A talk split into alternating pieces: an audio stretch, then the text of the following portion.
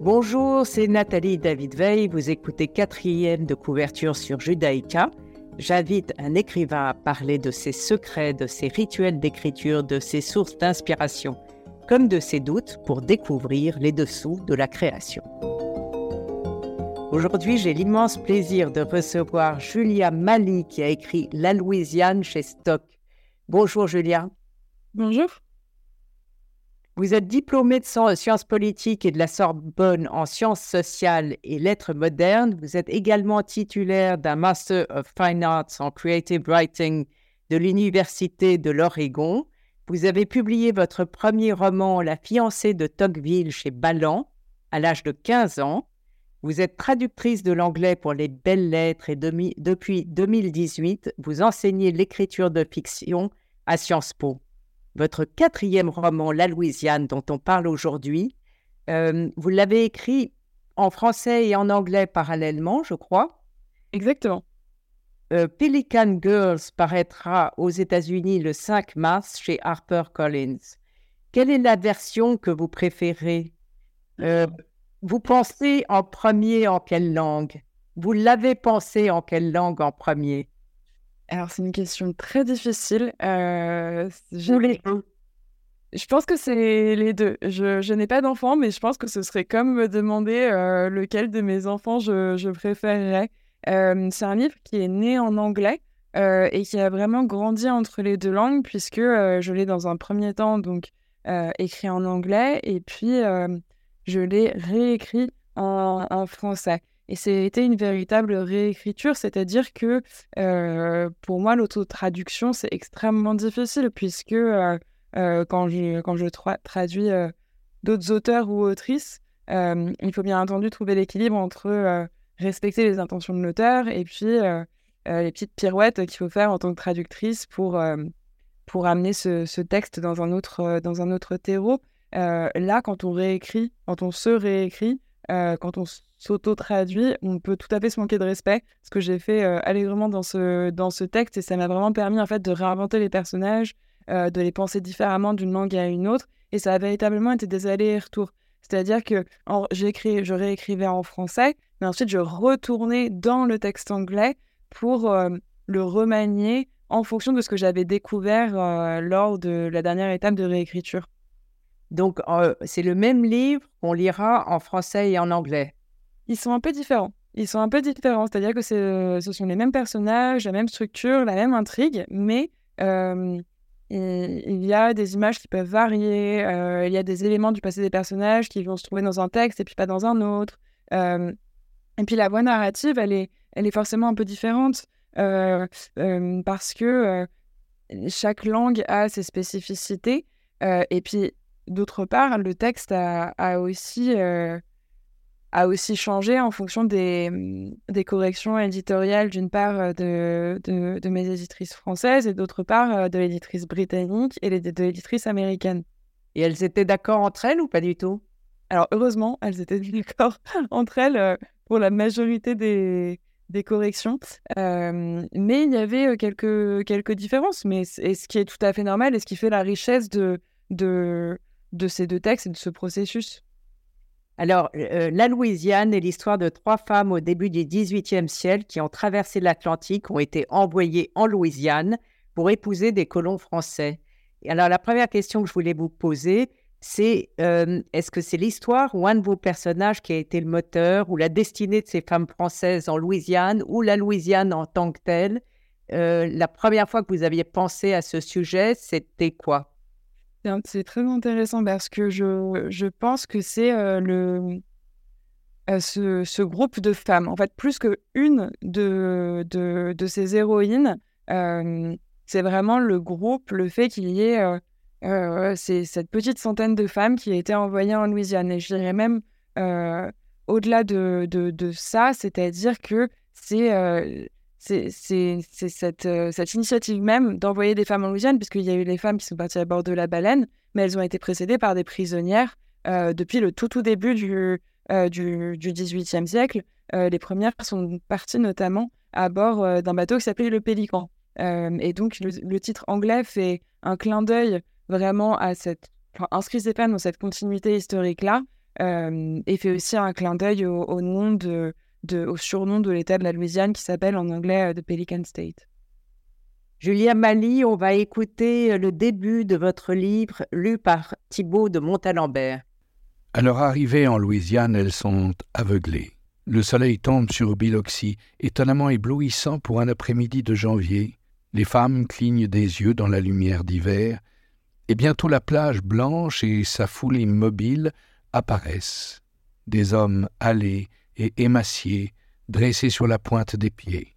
Dans les pirogues, les passagères se serrent les unes contre les autres. Les semelles de leurs chaussures sont si élimées qu'elles devinent les aspérités du bois.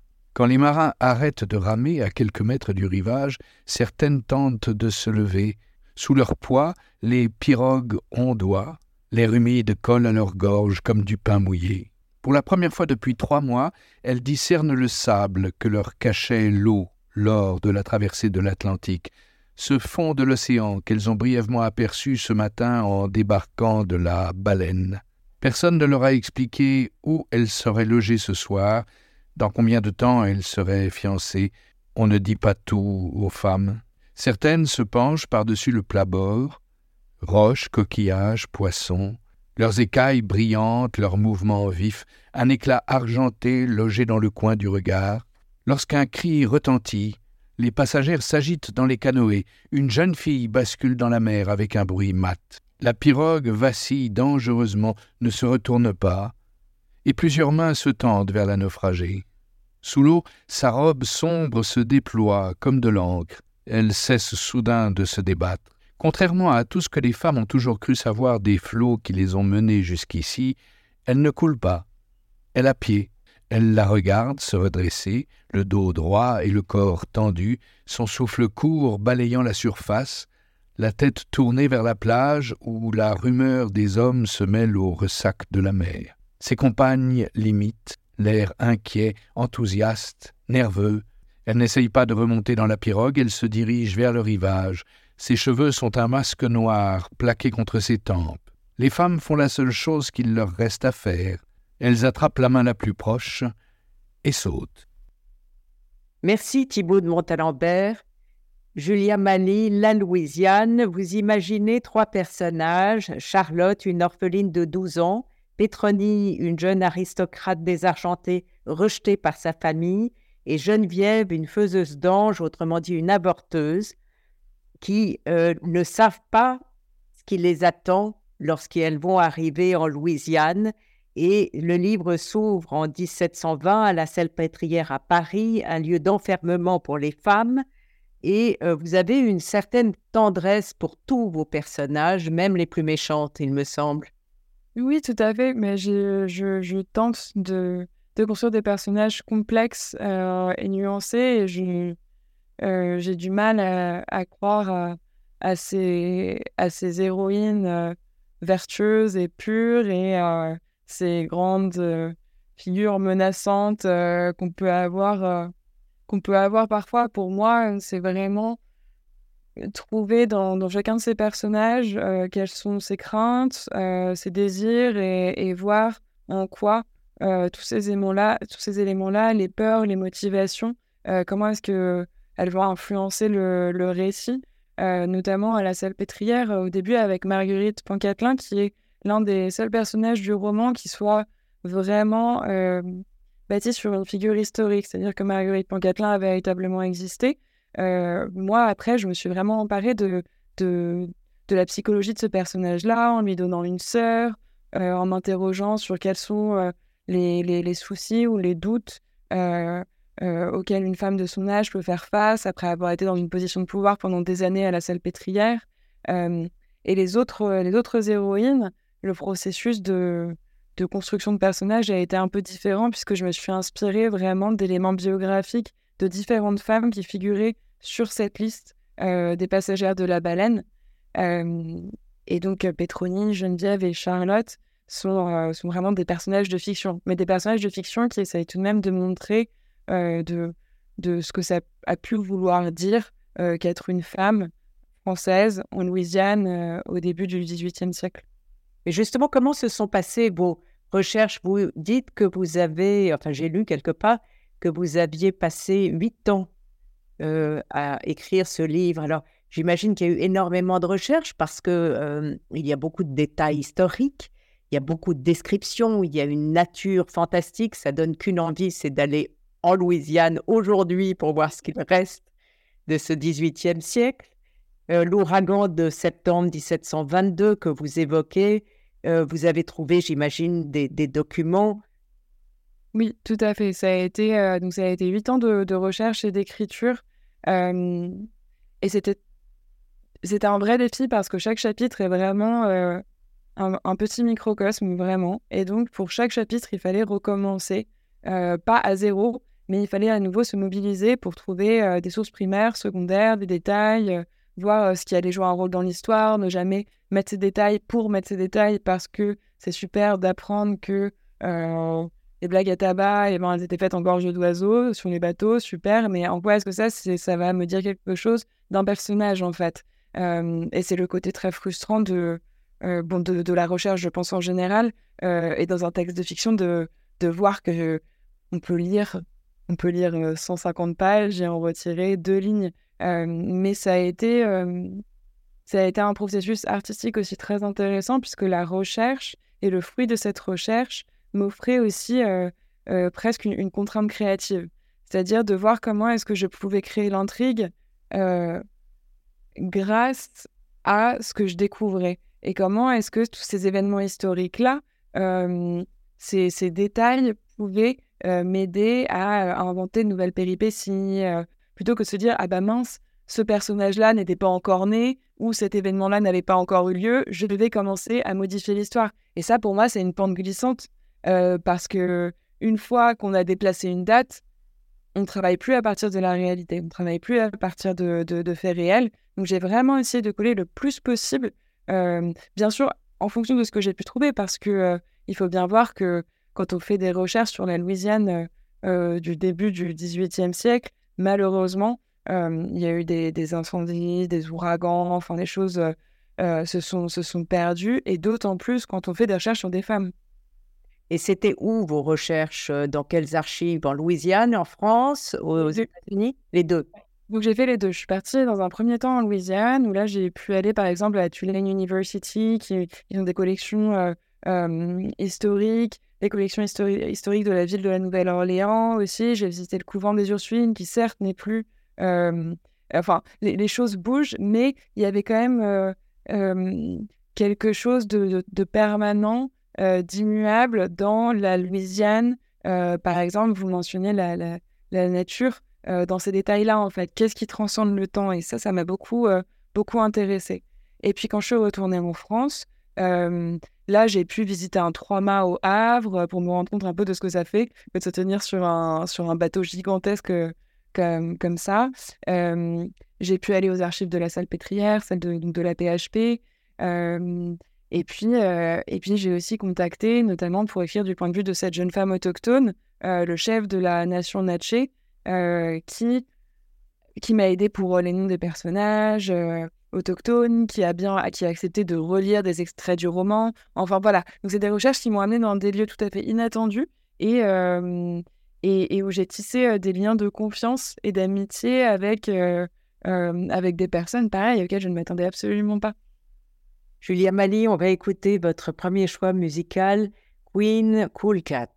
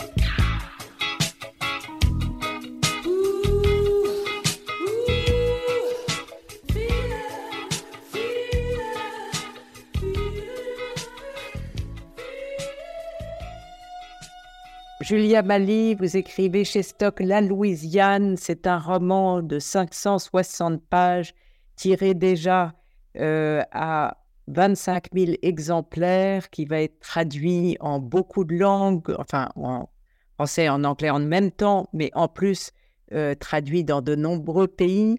Comment ça fait d'avoir tellement de succès pour son quatrième roman?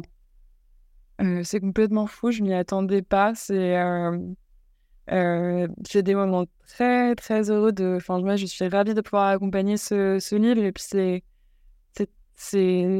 c'est, une chance immense et, et, un honneur après avoir passé euh, tant de temps dans un travail d'écriture très solitaire, euh, même si j'ai été accompagnée, bien évidemment, par mes éditrices qui sont formidables, mon, mon agente qui est merveilleuse. Mais enfin, là, de pouvoir l'apporter à des, à des lecteurs et lectrices c'est fabuleux.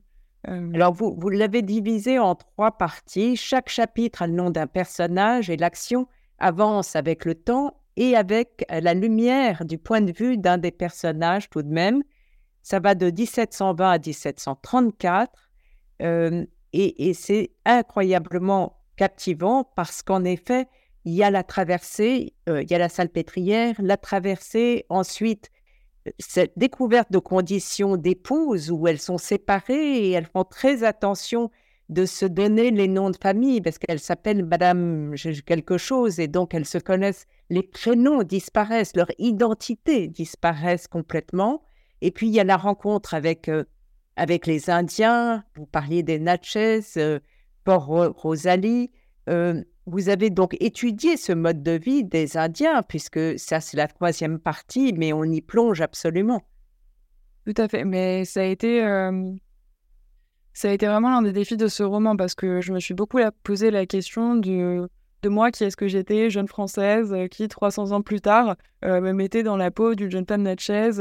enfin, voilà, toutes, les questions, avec les questions éthiques et, et, morales que, ça, que cette entreprise-là peut, peut supposer mais j'avais vraiment envie de, de donner une voix à, à, cette jeune femme euh, autochtone et à travers elle euh, évoquer le, le, le, destin euh, terrible de ces, de ces peuples autochtones qui ont été massacrés par ces puissances européennes et donc aussi d'offrir un regard plus critique sur, sur la colonisation et donc puisque bien sûr ces femmes-là, nos héroïnes vont partir en Louisiane, elles, ne l'ont pas choisi, ce sont des victimes, mais en même temps, leur présence en Louisiane, elles font partie de, de, ces forces coloniales-là. Donc cette ambiguïté-là, je voulais vraiment l'embrasser. et donc les... Vous écrivez, ces hommes et ces femmes sont apparus un jour avec leurs chevaux et leurs maladies, on parle donc des Français, leurs fusils et leurs esclaves, et ils ne sont plus jamais repartis. Et ça, c'est le point de vue des, des Indiens, en effet. Euh, car, vous parlez de, choses qui ont existé, la décision d'expropriation d'une partie des terres au, profit d'une plantation de tabac en 1729, où euh, les, massacres, les Natchez ont massacré euh, plus de 200 colons.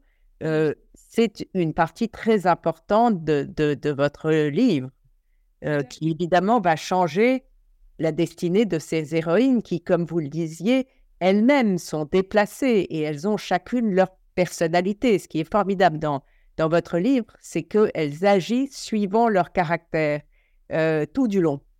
Et je me suis dit, est-ce que vous aviez décidé de la destinée de vos héroïnes avant de commencer à écrire comme, euh, euh, comme ça un fil rouge ou c'est venu en cours de route? Je pense un peu des deux. C'est-à-dire que quand j'ai commencé à écrire, j'avais une assez bonne idée de qui elles étaient dans les premières pages du roman. Euh, la toute première version du roman aussi, il faut savoir qu'elle comptait 10 personnages et non pas 3, euh, qu'elle faisait 250 pages euh, et, que la chronologie était inversée. Donc beaucoup de les choses ont vraiment beaucoup bougé. ce qui est intéressant, c'est aussi de voir ce qui, ce qui n'a pas changé, justement. Donc par exemple, ce chapitre qu'on évoquait écrit du point de vue de Doudoua, donc c'est Jonathan Natchez. Celui-ci, il était là depuis le début. Enfin, cette décision de faire vivre cet épisode historique euh, de l'attaque des Natchez en 1729, euh, c'est quelque chose qui s'est passé vraiment dans les, premiers mois de travail. Euh, et ensuite, pour moi, j'avais vraiment à cœur de, travailler sur la cohérence de ces personnages et sur la façon dont ils se transforment au fil de l'intrigue. Et donc, effectivement, certaines choses, j'avais un peu ma petite idée en commençant, mais, mais il y a eu des, des, surprises fabuleuses où tout d'un coup, les personnages commencent un peu à, agir d'eux-mêmes. Stephen King décrit ça très très bien dans son fabuleux mémoire qui s'appelle... Écrire. Ouais, écrire, c'est ça. Ouais, handwriting. Qui est, qui est d'une générosité sans nom. Et, c'est tout à fait vrai ce qu'il dit sur quand tout coup, les personnages se mettent à agir d'eux-mêmes. mais moi, je suis persuadée que ce n'est pas magique. C'est juste, juste qu'on les connaît parfaitement. C'est comme tout comme on pourrait parfaitement euh, imaginer la façon dont notre euh, mère, meilleure amie, euh, enfin quelqu'un de proche réagirait en trouvant un portefeuille par terre. Nos personnages, au bout d'un moment, pareil, on sait exactement comment ils réagiraient dans telle ou telle situation. Julia Mali, on va écouter votre deuxième choix musical, Beach House Silver Song.